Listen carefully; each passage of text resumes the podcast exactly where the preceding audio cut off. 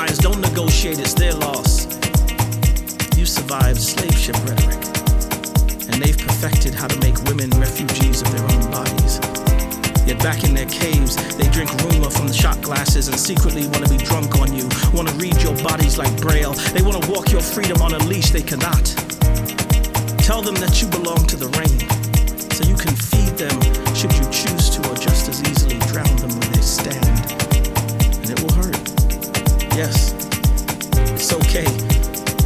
Get to hurt, Dua. It's human to want to twist around their throats till dark continent leaks from their vocabulary is also human, but it's what they'll expect. They often mistake reflex for savage. You, my angel, remain anchor.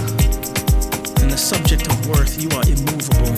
And their guillotine tongues will always search for your neck, will search for your plum lips, capturing that mountain peak smile of yours. And even, even in the lick, they will taste the seasoning that makes all cooking worth eating and will want you even more. In those moments, when the doors close on its hinges and they try to make you feel less than, I need you to see your thunder. I Need you to know that you are heaven noise. Because calm is like stop, and stop is death, and you are life itself. A blackberry stain and permanent. You are presence like a missing groove on a 45 spinning at 35 RPM music. A symphony, a collapsed lung, breathing back to life. You, Dua, are every welcomer.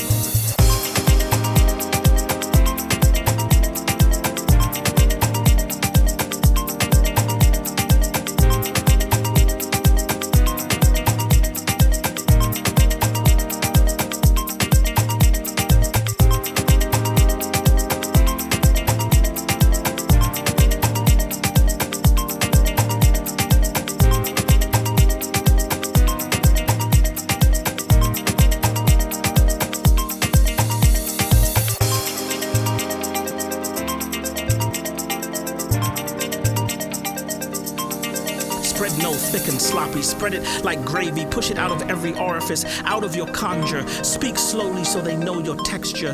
Tutor them in as much big hip, nappy hair brilliance as they can handle. And then, then tell them, tell them again that you are the very blood that makes you freedom. That your absence will bleach their throats raw. That without you, their old wounds reopen and collect salt.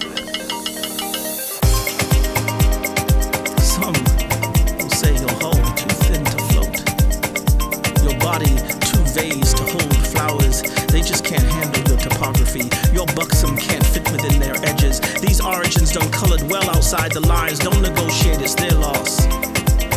You've survived slave ship rhetoric, and they've perfected how to make women refugees of their own bodies. Yet back in their caves, they drink rumor from the shot glasses and secretly want to be drunk